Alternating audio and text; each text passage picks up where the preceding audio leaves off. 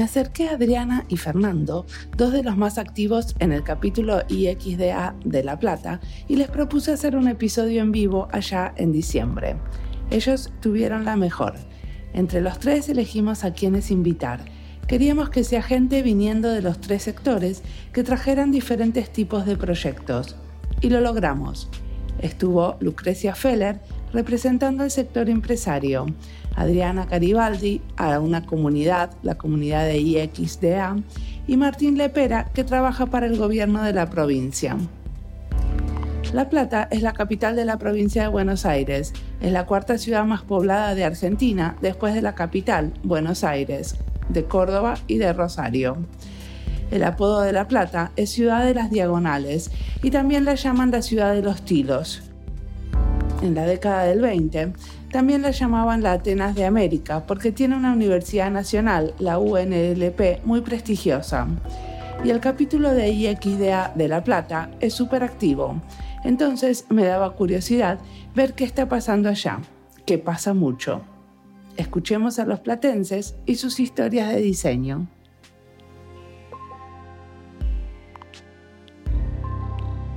Soy Mariana Salgado y esto es Diseño y Diáspora.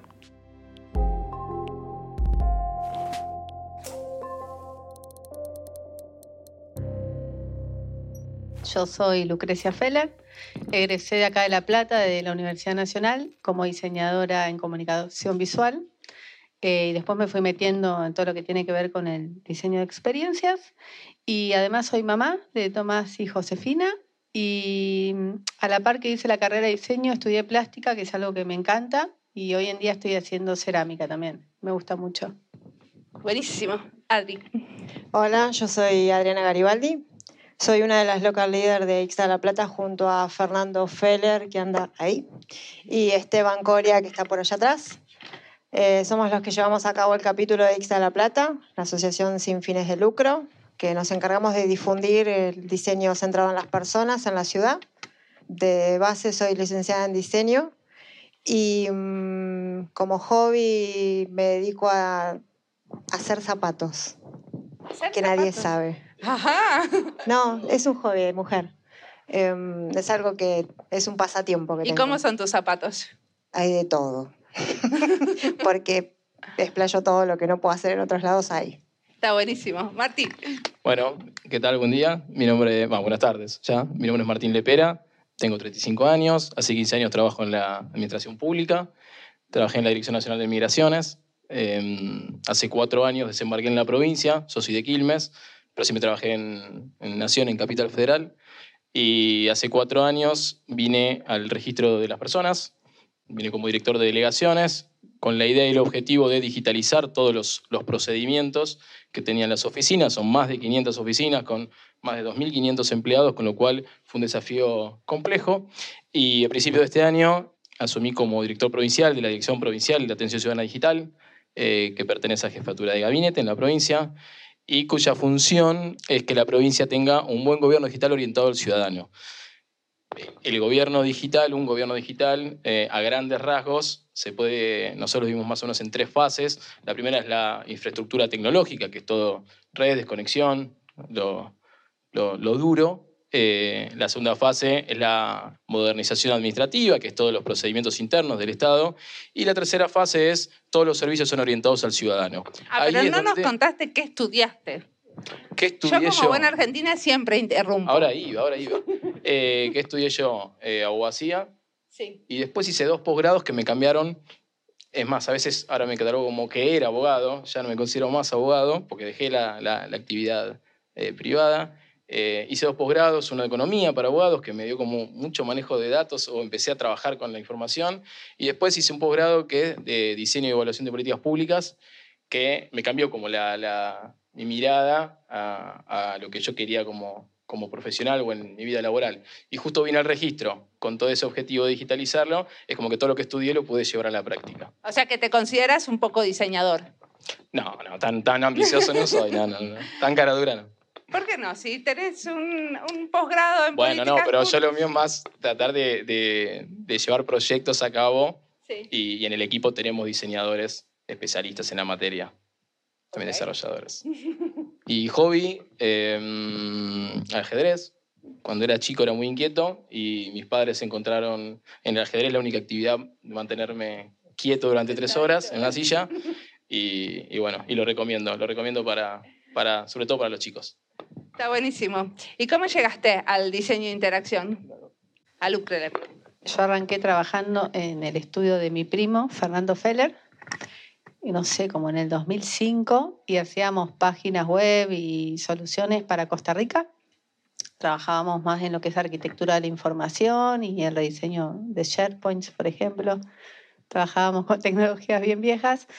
Eh, y bueno, y así de a poco nos fuimos metiendo en todo lo que tenía que ver con la usabilidad y de a poco tomando cursos, talleres. Fui a un taller con vos de diseño participativo Hace 10 años. hace 10 años que me abrió un montón la cabeza y nada, y trabajando y a los golpes y cubriéndonos, digamos, entre colegas y así, formándonos de a poco.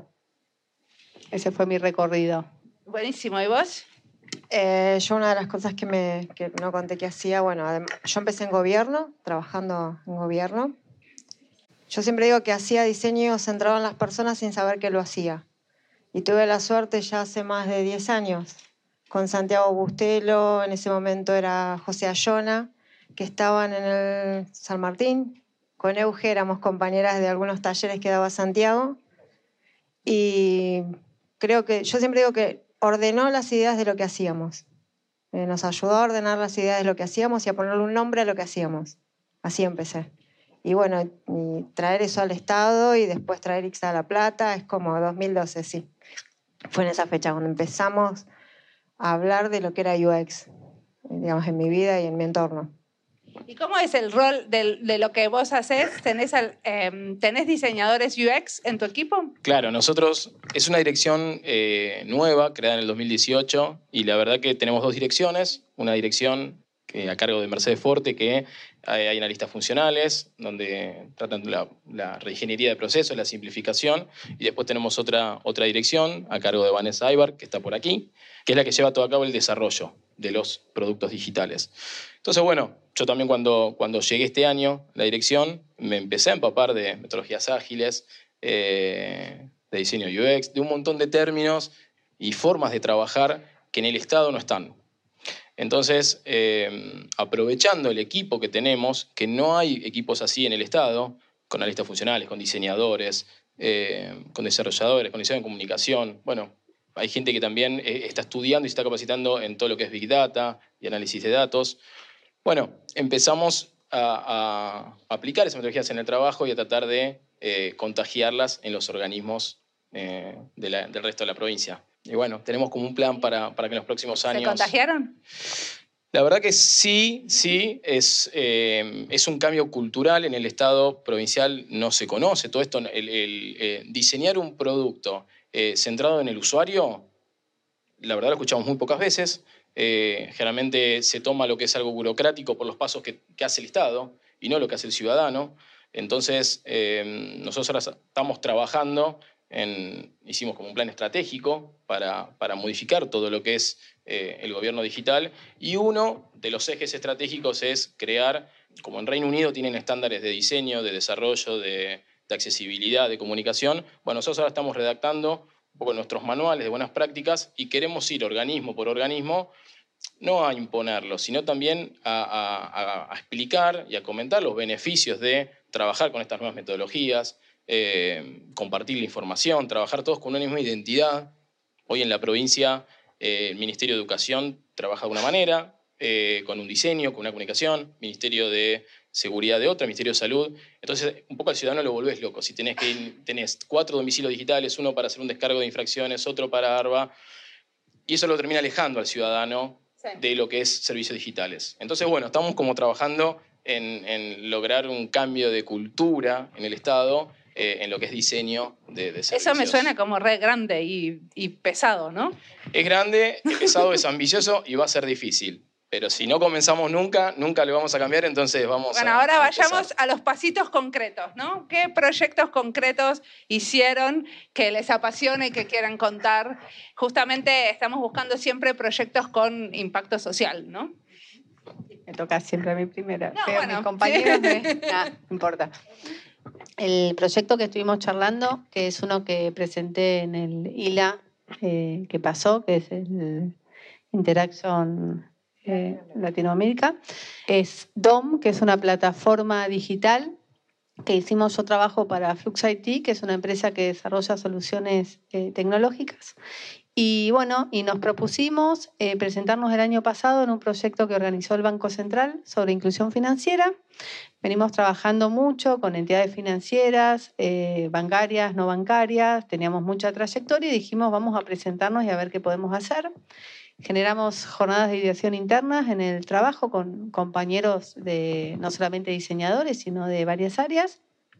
Y bueno, y presentamos dos propuestas y una fue preseleccionada por el, por el banco y la desarrollamos prototípicamente. Ah, pues decime, dame el jugo. ¿Qué? ¿Qué es la ¿Qué? propuesta? ¿Qué hicieron? La, la propuesta que trabajamos es DOM, que es una propuesta eh, financiera para la inclusión financiera, digamos, del ámbito eh, de los empleados domésticos.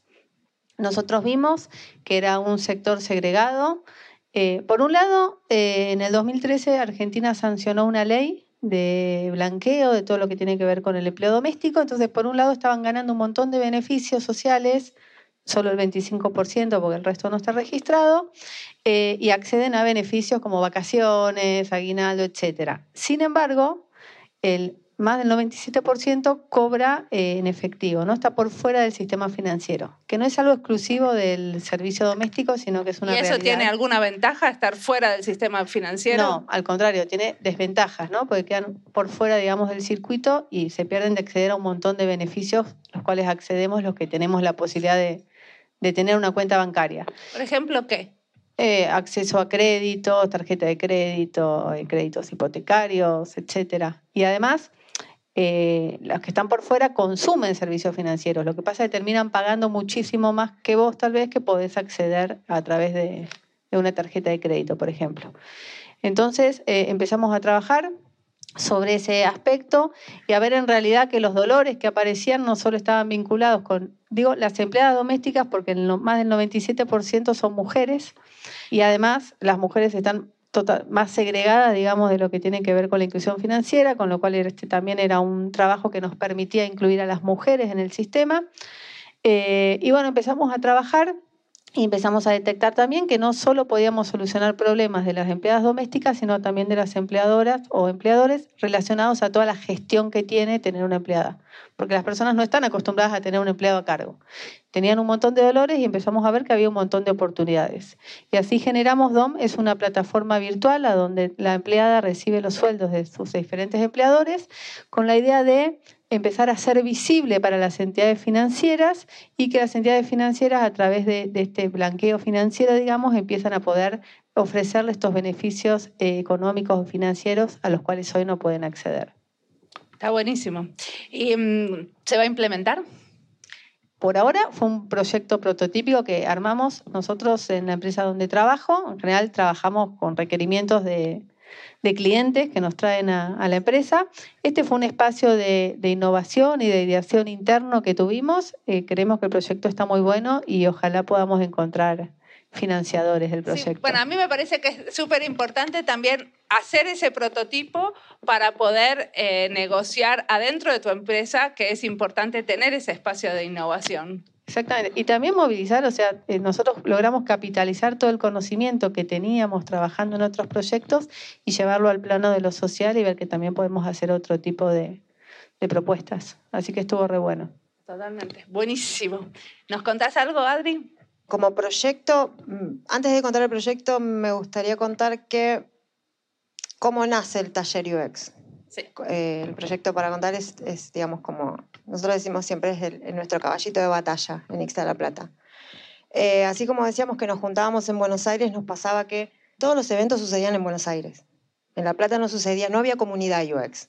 Ah, Éramos unos locos andando dando vuelta que nos cruzábamos en cursos, pero no había comunidad. En el 2014, mm, en el primer interaction que se hace en ese momento, se llamaba South America, que se hace en Buenos Aires, la primera vez que se trae a la Argentina, nos encontramos un poquito grupo platenses que estábamos ahí, y yo creo que fue la energía que te genera un interaction, las ganas, el escuchar a otros que dijimos, bueno, basta, esto hay que llevarlo a La Plata, esto tiene que suceder en La Plata. Y como digo, lo que tiene de bueno, eh, Ixta, como nos gusta decir a los platenses, no le decimos IXDA, decimos Ixta, es un conjunto, encontrás a todas las localías, hay más de 40 en Latinoamérica y, y compartís eh, problemas, problemáticas, ganas de cada uno y en ese momento, nos- me acuerdo, nos cruzamos con Damián Calderón, que él ya tenía el proyecto Taller UX, tenía cuatro talleres y nos ponemos a charlar y teníamos problemáticas comunes en cada ciudad. No había comunidad, se quería hacer una reunión, se quería hacer un meetup, hablar de UX y no venía nadie, no ¿Pero qué convocabas es un a nadie. taller UX? Taller UX lo que vino a hacer es, yo nosotros le decimos educación no formal. Vino a reemplazar eso que las universidades todavía no tienen, no tienen de lleno. Una carrera de diseño de interacción. Exacto. Taller UX vino a eso, con el pretexto de ayudar y educar, generamos comunidad. Pero hay clases, hay... Sí. ¿Cómo es? Arrancamos en el 2015 con siete talleres. El, digamos, el caballito de batalla de Taller UX lo que tiene es que queremos que pasen por todo el proceso de diseño de interacción, no solo un curso de testeo, no solo un curso de prototipado, sino pasan por todo el proceso. Agregamos accesibilidad, que no había ninguno de los que veíamos dando vuelta. Y siempre aclaramos que era una introducción. Era empezar, metete, entendé qué es esto, entendé de qué hablar y bueno, listo. Salí a la calle y seguí buscando. Estoy hablando de 2015, empezamos con siete talleres, hoy estamos a nueve talleres. Llevamos cinco años haciendo taller UX. Y algo más, nosotros, a diferencia, cuando Damián tenía, tenía solo cuatro, completamos lo que faltaba, lo compartimos con el resto de la comunidad y le agregamos un plus. Eh, nosotros dijimos, si bien es educación no formal, queríamos que sucediera lo que no nos pasaba en la facultad. El tipo que venía, se sentaba, la mujer, la persona que estaba dándote el taller, tenía que saber de lo que estaba hablando, tenía que estar haciendo eso y tenía que contarte cómo lo había hecho. O sea, tenía que contarte la práctica. Cosa que no sucede a nivel institucional porque por lo general es muy academicista todo. Entonces yo creo que ese es el plus, el valor agregado de taller. El primer año teníamos un miedo bárbaro, arrancamos pensando que iban a haber 20 personas y se inscribieron más de 150. Tenemos una permanencia de 60, 40, 80 por taller.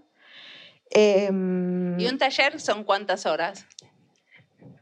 algo importante, sábados a la mañana, de 9 de la mañana, 9 y media a 1 de la tarde y la gente tiene ganas, te das cuenta que hace falta. Muy Y bien. los invitados además se entusiasman y vienen y hoy ya escuchaste, usted, no sé si me van a invitar año que viene, que eso está buenísimo, que, que- porque no lo podemos hacer. Si nuestros invitados que hoy los tenemos así como invitados especiales, no lo podríamos hacer nosotros a, a Taller UX, Sí. porque IXA es de voluntarios, hay gente que no cobramos por hacerlo por esto. ¿Y los chicos que, que participan tampoco tienen que pagar para participar? No, los primeros años empezamos a no cobrar y decidimos hacer un plus por la comunidad de la ciudad y empezamos a pedirles una donación porque juntamos para algún merendero, algún comedor o útiles para o regalos, me acuerdo un año para un día del niño para el hospital de niños, es nuestro cobro ese. Está generar buenísimo. para la comunidad. Eh, Así, digamos, nuestro caballito de batalla es este. ¿Y cuánto lo consideran ustedes eso como, como un eh, proyecto de diseño? ¿También están tratando de iterarlo y de año mejorarlo? y año de- iteramos. eh, como te decía, cuando arrancamos, Dami tenía cuatro talleres nada más. Y de noviembre, que veníamos recontra embalados del Interaction, a mayo que arrancamos el primer taller, empezamos a hacer nuestro propio research de la ciudad. Y vimos que necesitábamos más, por eso salimos con siete talleres. Y por suerte pedimos feedback a los invitados que siempre muy buena onda nos dan, a los mismos asistentes, íbamos iterando, íbamos mejorando, íbamos cambiando, íbamos buscando temáticas que ayornen a toda la disciplina. Ya pasaron por el prototipo de baja. Ya pasamos por el prototipo de baja, sí. Estamos en alta y por suerte pudimos lograr que hace dos años venimos haciendo algo más porque nos pasó eso, que queríamos hacer comunidad y lo único que podíamos hacer era taller UX, que era introductorio en realidad. Y hace dos años podemos hacer más eventos, podemos hacer otras capacitaciones, podemos hacer workshops. Hacen un montón de eventos, ¿no? Bastantes. Hacen como uno por mes. Bastantes. Eso es un montón La cara de cansados que ves de todos los que están por acá dando vueltas, es sí, bastantes. Sí, sí. Sí, dos al mes seguro. Es Dos un eventos, montón. Sí, es un montón. No sé si saben, pero organizar uno de estos eventos lleva mucho trabajo. Horas, muchas horas de dedicación, horas que le sacas a tu familia o a tu mismo trabajo o a tus horas libres, pero es las ganas.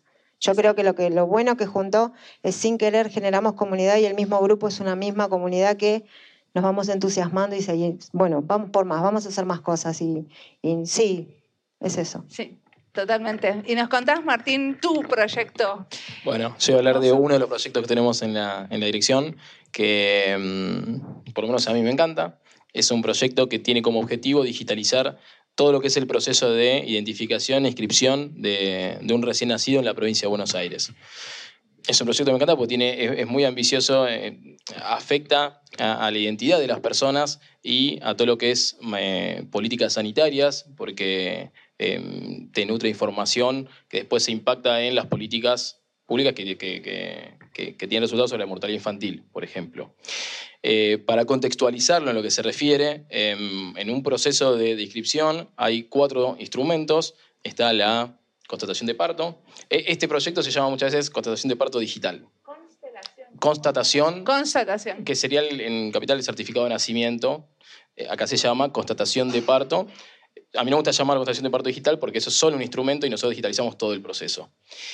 Eh, existen cuatro instrumentos en todo el proceso. Está la constatación de parto y el libro de partos, que son instrumentos que llenan los profesionales médicos, los médicos obstet- eh, obstetras y las obstétricas.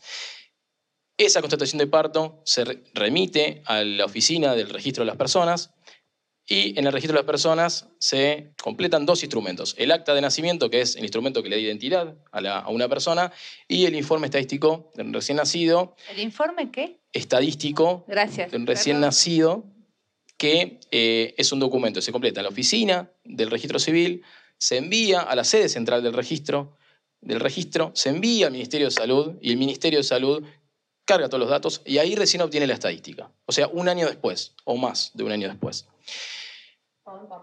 Todo en papel, ahora iba a comentar eso. Son cuatro instrumentos que, lo, que tienen de loco que el 80% de la información está compartida coinciden en los cuatro documentos. En la provincia de Buenos Aires eh, hay 300 establecimientos con, con maternidad y hay 250.000 nacimientos por año. Es decir, que se llenan por cada nacimiento esos cuatro instrumentos a mano y tienen la información compartida el 80%. Y se tiene que trasladar. Entonces implica una logística de costo, porque los formularios cuestan, eh, de traslado, de errores. Bueno, toda esa situación nos llevó a la necesidad o conveniencia de pensar en digitalizar todo este proceso. Ahí fue hace un año que lo presentamos en Cartagena, en Colombia, en, en Clarciev, que es un congreso de la OEA que agrupa todos los registros civiles de Latinoamérica. Lo presentamos, la verdad gustó mucho, el BID lo tomó, el Ministerio de Salud de Nación y el RENAPER también lo tomaron, y nos dimos cuenta también que en Latinoamérica eh, sería un proyecto muy avanzado. Eh, y la UNESCO también le da mucha importancia a la identidad de las personas porque hay una problemática con los NNs en Latinoamérica. Entonces, bueno, comenzamos a principio de año. La idea nuestra es que los médicos, con un equipamiento que consta de una tablet y un lector de huellas digital, completen el formulario, lo firmen digitalmente y ese documento viaje al sistema que utiliza el registro de las personas para lograr el acta. No solo viaje el documento, sino que también viaje la información. Entonces, la idea es que el médico, el profesional médico, o sea el médico o la obstétrica, lo llenen una vez y se, vaya trasladando esa información. Y el informe estadístico, este que, que llega un año después a salud, sea instantáneo. Entonces, salud a partir de ahora va a tener toda la información, un tablero estadístico, eh, para diseñar una política pública y detectar también donde hay problemas. Y decime una cosa, al principio cuando empezabas a contar de esto decías que eso influenciaba en la mortalidad infantil.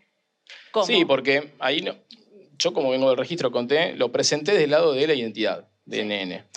Cuando vengo a la Dirección Provincial de Institución Digital y veo el equipo que hay de desarrollo de analistas, ahí traigo el proyecto. Cuando lo presentamos en salud, yo el proyecto no lo presenté desde ese lado, lo presenté del lado de la identidad. Ahora, en salud lo toma por este problema de la mortalidad infantil, que ahí en, la Dirección eh, Provincial de Hospitales y varias áreas de salud se vieron encantados porque eh, ellos a través de toda esta información detectan dónde están los problemas. Es muy técnico de salud. Entonces nos dicen, estamos llegando muchas veces tarde, eh, porque bueno, nos llega la información un año después. Entonces ellos estaban eh, maravillados y lo tomó, cada uno lo toma por eh, el beneficio que, o por su área, ¿no? Claro. ¿Y Eh, ustedes esto lo testearon? ¿Cómo fue el proceso? El proceso fue a principio de año comenzamos con todas las áreas, áreas de Ministerio de Gobierno, áreas del Ministerio de Salud. Ministerio de Salud intervinieron varias áreas, que tuvimos algo muy loco porque al principio eh, nos decían, los médicos se resisten a esto, va a ser imposible implementarlo, no los participes porque te van a volver loco, se van a volver con quejas. Entonces nosotros tomamos como la postura contraria. Dijimos, bueno, vamos a participarlos en todo. Entonces empezamos a hacer relevamiento, fuimos a los hospitales, eh, diferentes hospitales, clínicas privadas, hospitales públicos, pero de eh, algunos del interior que tenían poca afluencia, otros de La Matanza y Avellaneda que explotaban.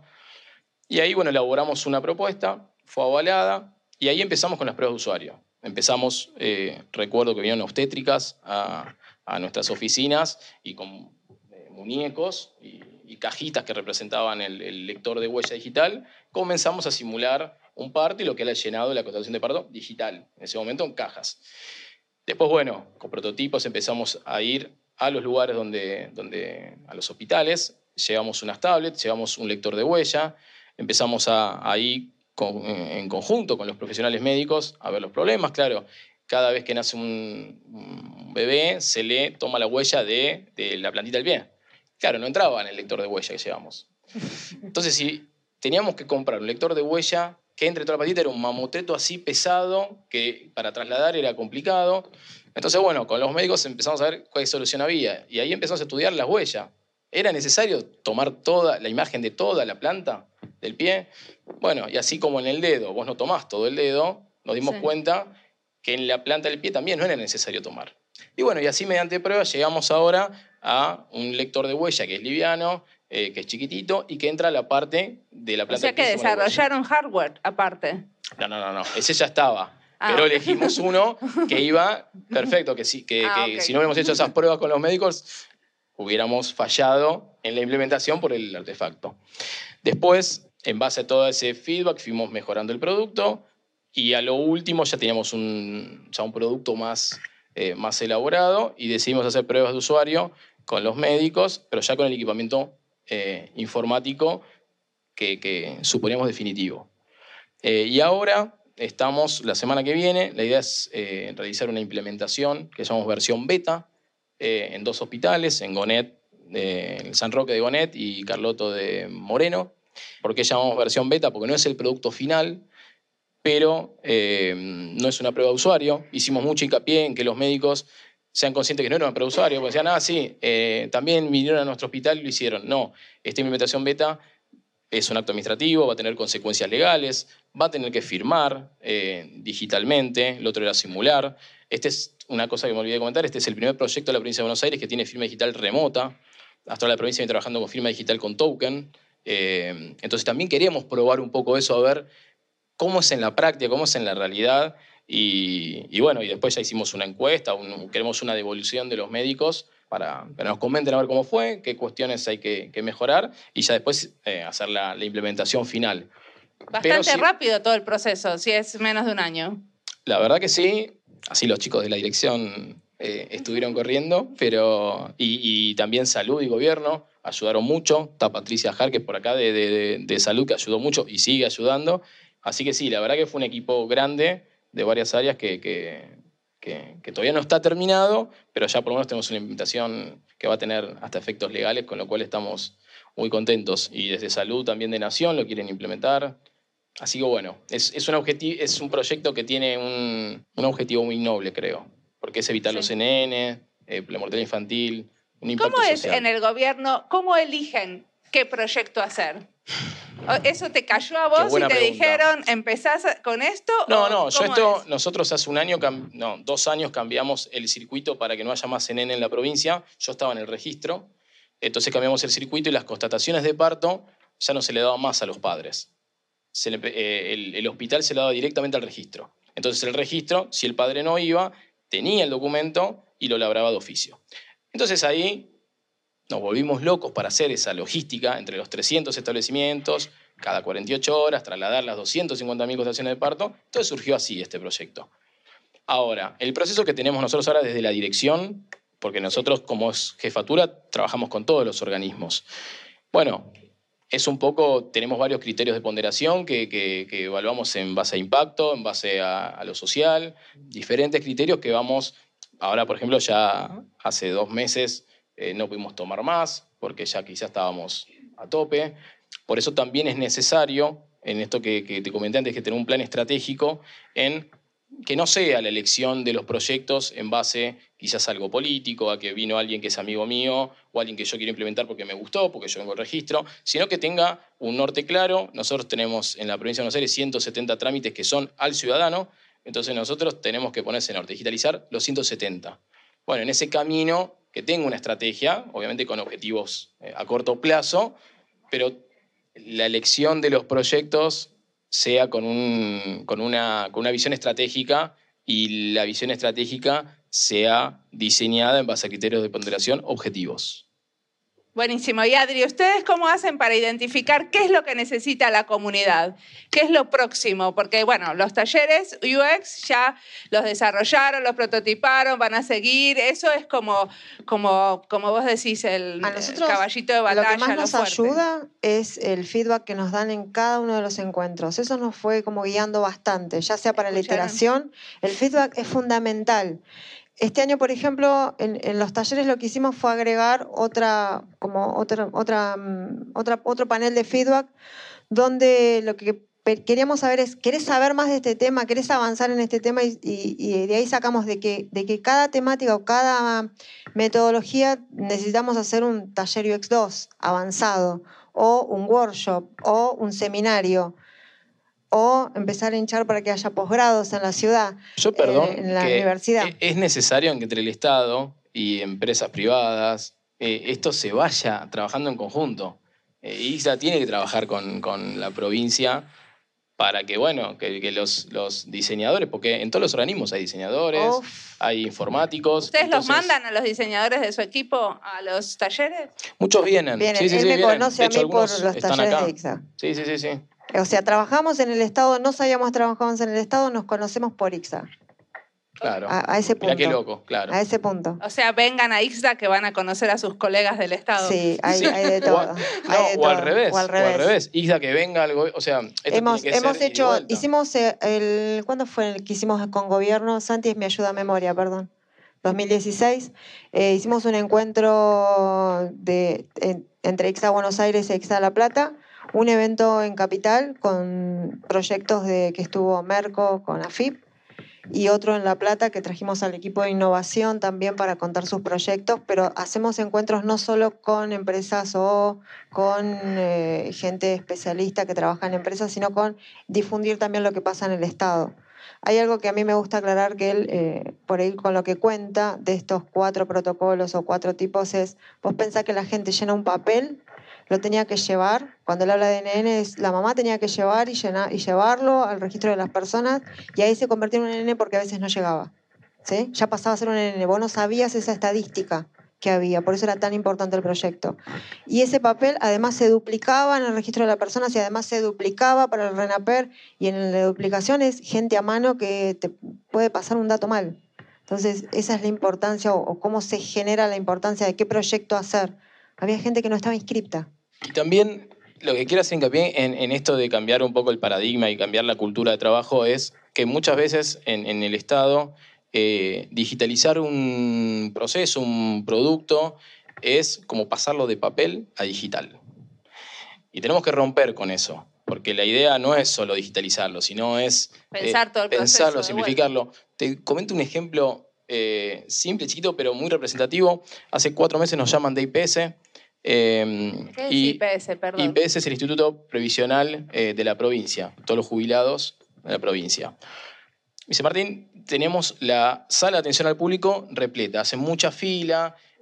¿Por qué? Porque vienen a pedir el recibo de haberes. Entonces nosotros queremos que el recibo de haberes lo puedan pedir online. Bueno, teniendo en cuenta el, el público de adultos mayores, no era tan simple. Lograr que todos los jubilados o todos los autos mayores lo pidan eh, a través de Internet. Entonces, cuando hicimos el relevamiento, encontramos que el 80% de los afiliados que iban a pedir el recibo de haberes era representar en IOMA, otro ente provincial. ¿Qué es IOMA? IOMA es la obra social de la provincia. Ah, perdón, claro. Entonces fuimos a IOMA y dijimos, ¿para qué piden el recibo de haberes?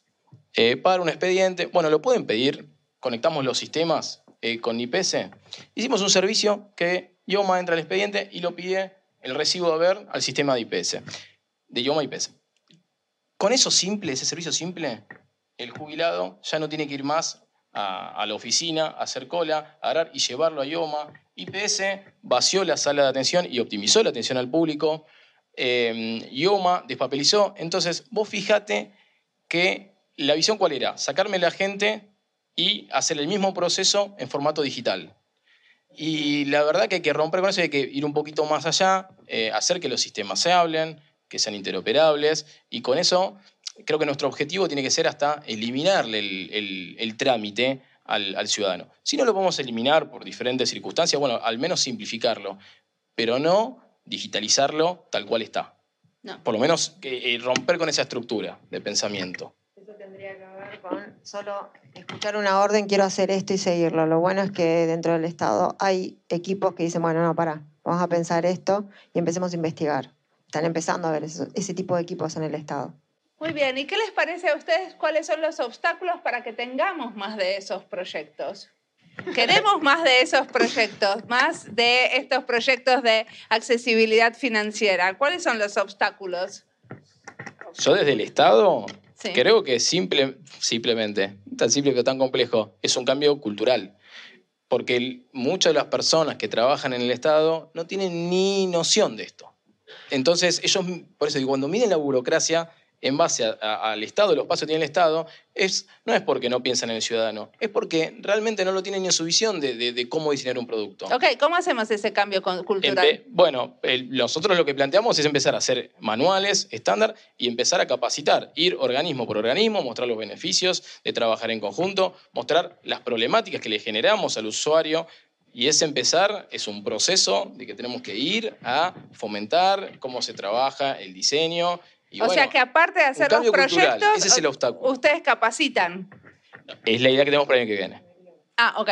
O sea, este eso, es lo que viene en tu equipo. O sea, no solamente hacen los proyectos de una manera centrada en las personas, sino que aparte capacitan a otros. No, nosotros queremos, como órgano rector en la materia de diseño, queremos eh, contagiar también, no solo imponer. Y creo que la mejor manera hasta de imponer algo es convenciéndolo al otro, mostrándole los beneficios, eh, haciéndolo partícipe, por eso queremos ir organismo por organismo y después que cada cuatro meses nos juntemos todos, nos juntemos todos los informáticos, diseñadores de todos los organismos, compartamos experiencia. Creo que ahí va a ser mucho más beneficioso y vas a obtener un producto mucho mejor y sin tanto trabajo si compartís la experiencia con, con otro organismo. Hoy vemos que dos organismos están diseñando procesos muy parecidos. Entonces, bueno, nuestra idea es, como órgano rector, hacer un documento que se respete, pero antes de hacerlo obligatorio y de imponerlo, queremos explicarlo, queremos convencerlo y queremos eh, que lo adquieran. Perfecto. ¿Y vos, Lucre? En mi caso, eh, en general las empresas ya nos convocan para que nosotros trabajemos sobre UX, así que se supone que estamos trabajando sobre una base de conocimiento que creo que en la Argentina realmente se elevó el, eh, este conocimiento y esta demanda de experiencia de usuario. Sin embargo, siempre, además de hacer nuestro trabajo, estamos trabajando en, en gestionar la cultura del diseño centrado en las personas en toda la organización. No, pero yo digo, ¿cómo hacemos para que vos tengas más espacios para que puedas eh, generar estos proyectos de innovación con impacto social como este, esta plataforma DON? ¿no? Porque me imagino que eso no es lo que haces todo el tiempo. No lo que hago todo el tiempo. Un pedacito. Sí. Claro. Sí, internamente tratamos de generar los espacios y también de, generar esta conciencia en todos los compañeros, que sea algo habitual de, de tu forma de trabajar, digamos.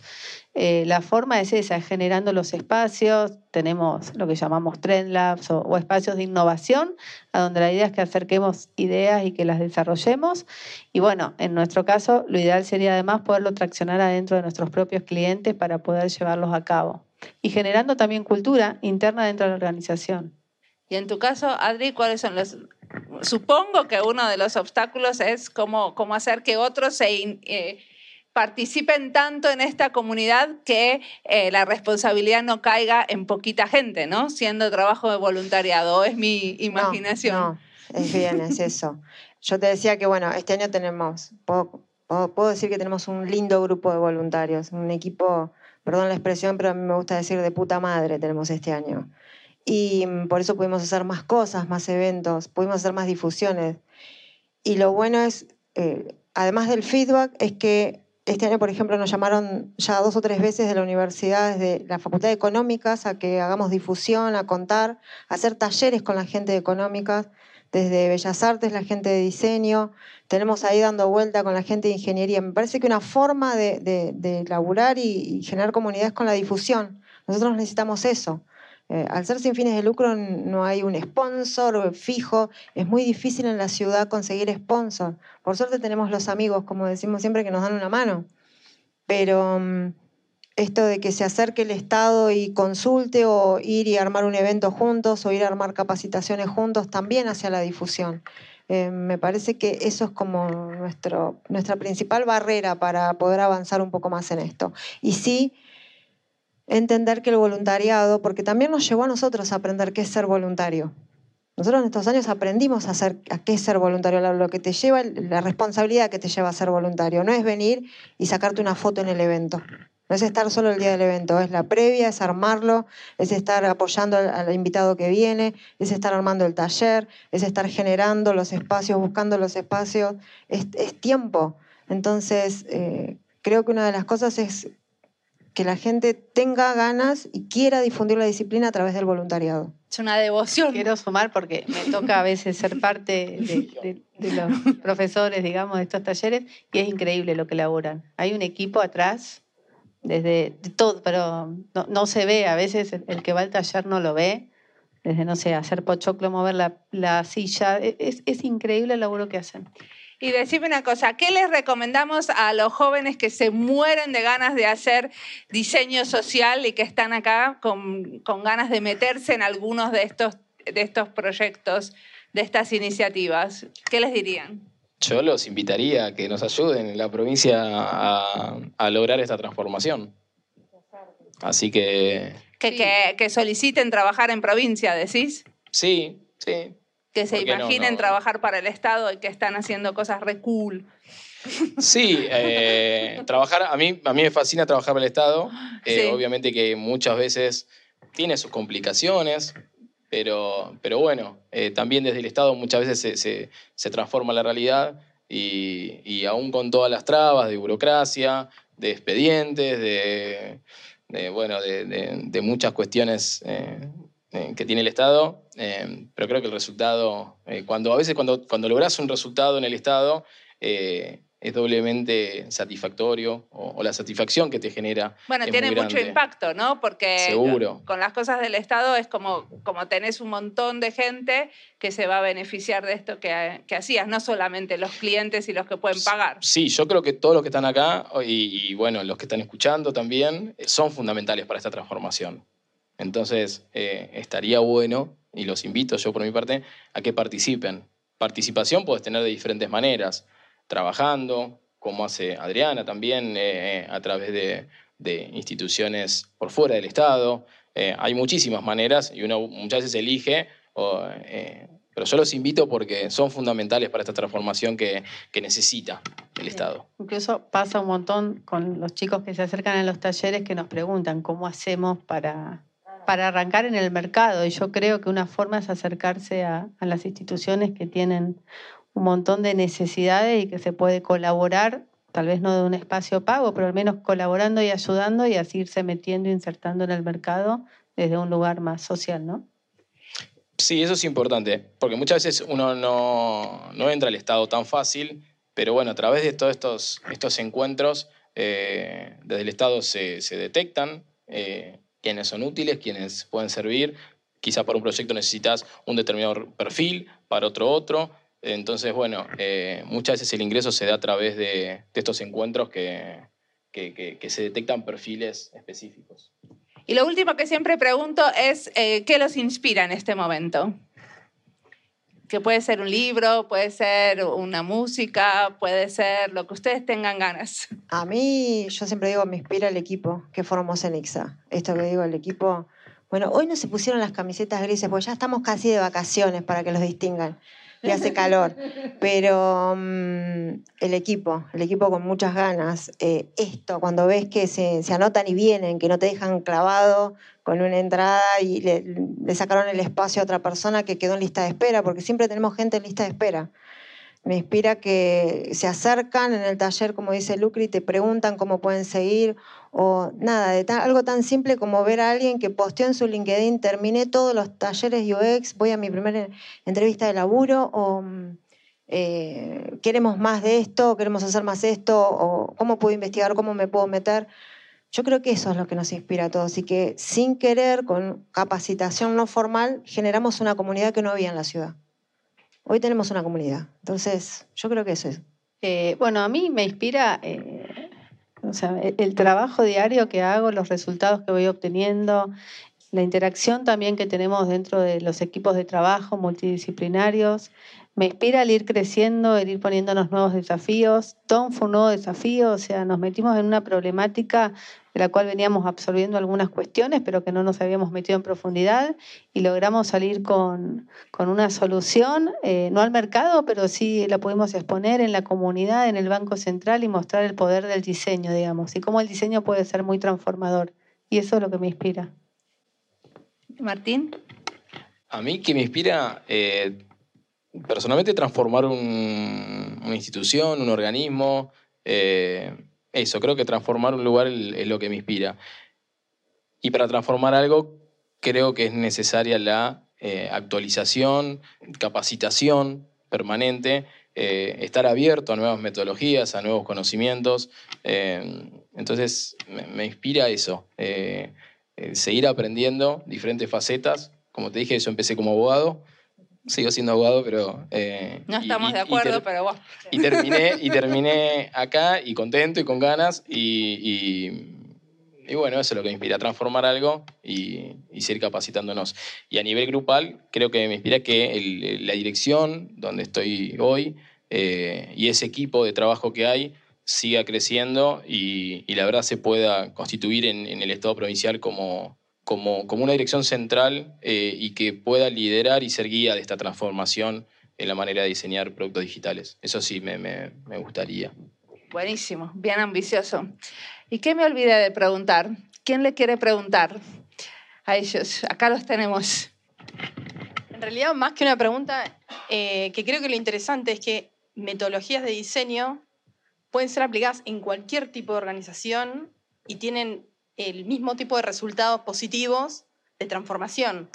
Entonces yo creo que de a poco, eh, bueno, acá en Argentina hoy en día hay una transformación y se nota en relación a no más de 5 o 10 años. Eh, y eso está buenísimo, que se pueda ver, bueno, yo en el Estado no había escuchado con tanto nivel de profundidad que haya desarrollos de ese tipo, pero me parece que está buenísimo y que se empiezan a difundir también hace que eh, uno desde afuera puede decir, bueno, se puede interactuar en organismos del Estado para trabajar, eh, o bueno, lo de IXA me parece genial que se difunda, porque incluso estudiantes de diseño, yo vengo de industrial, y que ni siquiera conocen acerca de un montón de estas cuestiones, y que está empezando a ser un poco más interdisciplinario. Eh, todas las ramas de diseño, bueno, y otras variables, ¿no? Sí, totalmente. Y aparte, eh, como decía Martín, ese, ese cambio eh, cultural no se va a producir si no se hace en todos lados, ¿no? Si, si no se transforma en, en, los, en todos los tipos de organizaciones. Hola. Em, ¿Puedes decir quién sos? Soy Pablo. Gracias. Eh, También te puedes explayar más y contarnos de dónde venís. Soy Pablo, participo en los talleres UX, en el taller de prototipado, un honor que me hayan invitado acá. Gracias. Y eh, les quería preguntar si tienen algunos consejos o tips, digamos, porque a la hora de trabajar un producto eh, en una organización, cómo trabajar el producto eh, es un conocimiento que más o menos todos tenemos, pero cómo trabajar en el cambio cultural, ¿no? Yo cada vez me estoy enfocando más en lo que es cambiar la cultura de los lugares que voy y no tanto eh, el producto a, a, desarrollar, a diseñar. Entonces, eh, ¿qué estrategias usan para empezar a lograr ese cambio cultural? Yo lo que te puedo decir es, la estrategia de ir y hacer una bajada de línea no te sirve en ningún lado y en ningún, ningún nada, nada que quieras hacer. Lo que nos ha dado resultados fue involucrar, involucrar y que sean parte. Esto que aprendemos y que hacemos de, bueno, mete al usuario en la ideación, también mete a tu jefe, eh, como dice Martín, en el estado es mete al funcional, mete al desarrollador, mete al que vino con la política de turno y vino con una gran idea, metelo en la etapa de que entienda qué relevaron, que entiendan la idea, cómo vas a idearlo, involucralo. Yo creo que la mejor forma es involucrarlos en, en la parte de ideación desde el comienzo y, nada, los secretos que sabemos en una prueba con usuario se la puedes eliminar en dos segundos a una grandilocuencia cuando le mostrás que el usuario no hace nada de lo que él pensaba, sobre todo los funcionales. Eh, pero es, es, yo creo que lo ideal es meterlos en el proyecto, es la única forma. Y mm, eh, bueno, hoy no están, estaban invitadas las chicas Mariana y, Lorena, que están en Ixta Buenos Aires también. Ellas lo hicieron en un ministerio. Ellas hacían workshop por cada trabajo. O sea, cada proyecto lo hacían como un workshop.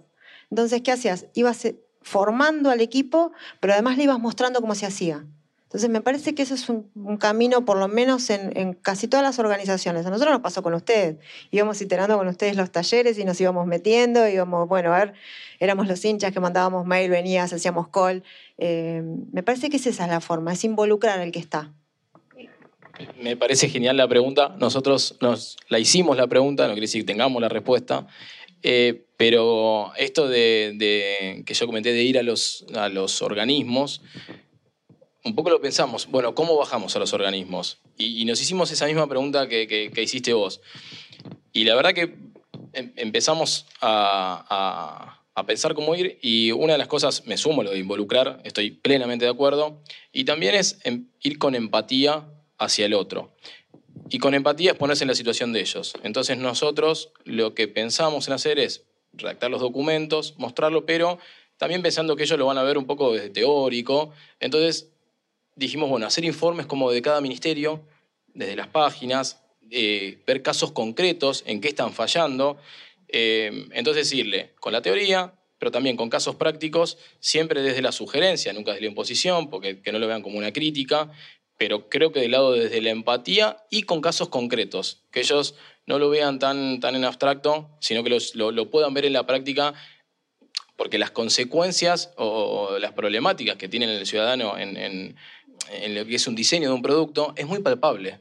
Entonces, está bueno irles a ellos con un caso concreto, pero igual eh, la respondemos en tres meses, quizás ahí te vamos a saber. Pero hay, hay un, un, cambio cultural, organizacional, que tiene que ver con que se hagan que, que, sean los, los productos o servicios más orientados a la persona. Pero hay otro que es que haya más eh, posibilidades de riesgo, que haya más experiencia que ese, eso también tiene que ver con el cambio organizacional. Por lo menos en el gobierno, muchísimas veces hay como mucho cuidado en lo que se hace porque estamos trabajando con los impuestos de los ciudadanos. Entonces, hay como, como menos espacios de innovación para hacer pilotos y, y cosas nuevas. ¿Cómo es para ustedes? Sí, yo creo que para hacer esta transformación cultural tiene que tener dos cosas. Una decisión política, desde ya que te avale, y también un plan de trabajo. Porque si tienes una decisión política, pero tienes un buen plan de trabajo, queda como en la nada. Yo creo que con esas dos cuestiones se puede, se puede. Sí, me parece que eh, desde el Estado tendría que haber espacios para, llamémosles laboratorio, ¿no? a mí no me gusta llamarle laboratorio, pero bueno, tipos laboratorio donde la gente, la misma gente del Estado pueda experimentar o pueda traer sus propias ideas, porque también las tienen. No tiene que ser, ser siempre desde la gestión la misma gente que trabaja en el Estado puede proponer soluciones.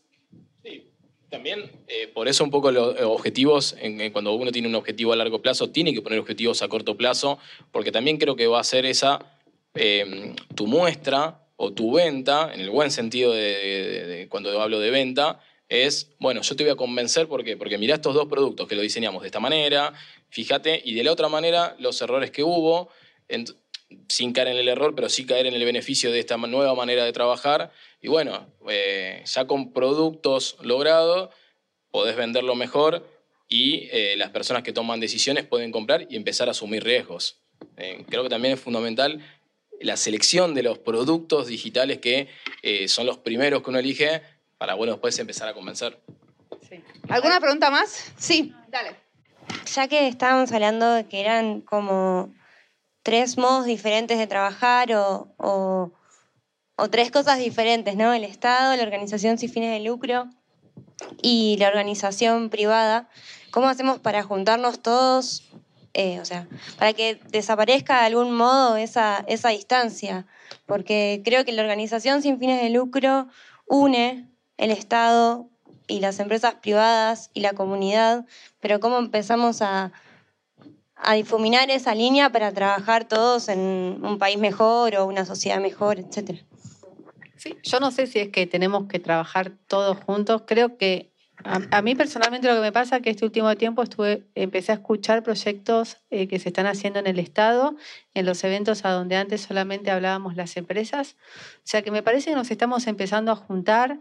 Consultoras privadas trabajan en el Estado y el Estado es consultado para hacer proyectos eh, nuestros de empresas privadas, con lo cual yo creo que se está empezando a dar y tiene que ver más con una madurez de la disciplina, que en el Estado tardó un poquito más, pero está llegando y creo que estamos empezando a trabajar en conjunto, eh, nos estamos formando juntos, estamos compartiendo nuestro trabajo juntos, así que yo creo que, se está dando. No veo que, esté tan disgregado, sino que realmente, de hecho, estamos acá sentados y estamos nucleados, tal vez a partir de EXA, que, está bueno que, que EXA sea el que nos nuclee. Había una última, sí, atrás. Hola, y yo trabajo en educación, así que lo que quería preguntarle a cualquiera de los tres, tres es, ¿qué es lo que saben hoy que les hubiera gustado saber cuando arrancaron? Me hubiera encantado que en la facultad no me dijeran que trabajaba para el cliente, sino que trabajaba para las personas. Me hubiera encantado que en la facultad me dijeran emisor, receptor, sino la gente necesita estudiarla. Y me hubiera encantado saber hacer pruebas con usuarios en la facultad para que ningún docente que solo se dedica a la docencia me diga o me corrija eh, por gusto personal las cosas. Me hubiera encantado palazo a la universidad. En mi caso, yo no soy tan crítica con la facultad. Eh, creo que realmente nos enseñó y hizo mucho foco en lo que tiene que ver con el diagnóstico, con las necesidades. Estoy bastante contenta, con, con la educación que recibí, eh, que fue tal vez ambigua, o, o, sea, por supuesto que se podría centralizar muchísimo más, pero creo que justamente tiene esta apertura vinculada a, a entender que detrás de lo que hacemos hay personas y, investigar para qué estamos trabajando. Eh, la verdad que, no sé, mi trayectoria fue como muy gradual y no sé si se me ocurre algo puntual. Eh, sí, tal vez me hubiese tener eh, gustado tener certezas de que me iba a gustar tanto, entonces, pero bueno, no lo necesité y seguí adelante y, y, fue un gran desafío. Tal vez le hubiese dado más bolilla al inglés que hoy me estaría ayudando bastante, para leer y todo, porque realmente es una disciplina que, que, cuando arrancó eh, había muy poco en español, así que también a vos agradecerte que sos una de las, eh, sí, que difundió el tema de la disciplina en español. Así que gracias. Yo estudié abogacía, así que no voy a hablar de, la educación formal. A, ver, a simple vista sí, me, me gustaría que cuando arranqué saber o todo lo que pude ir aprendiendo en el camino. Igual también creo que es eh, un proceso el conocimiento y está bueno que lo vaya uno adquiriendo de a poco y aparte eso también nos deja como una esperanza para, para seguir capacitándonos. Pero sí, desde ya que muchas veces digo que lástima que esto no lo sabía de esa manera hace unos meses eh, lo hubiera encarado diferente. Sí, eso sí. Buenísimo, bueno, muchísimas gracias. Gracias por venir.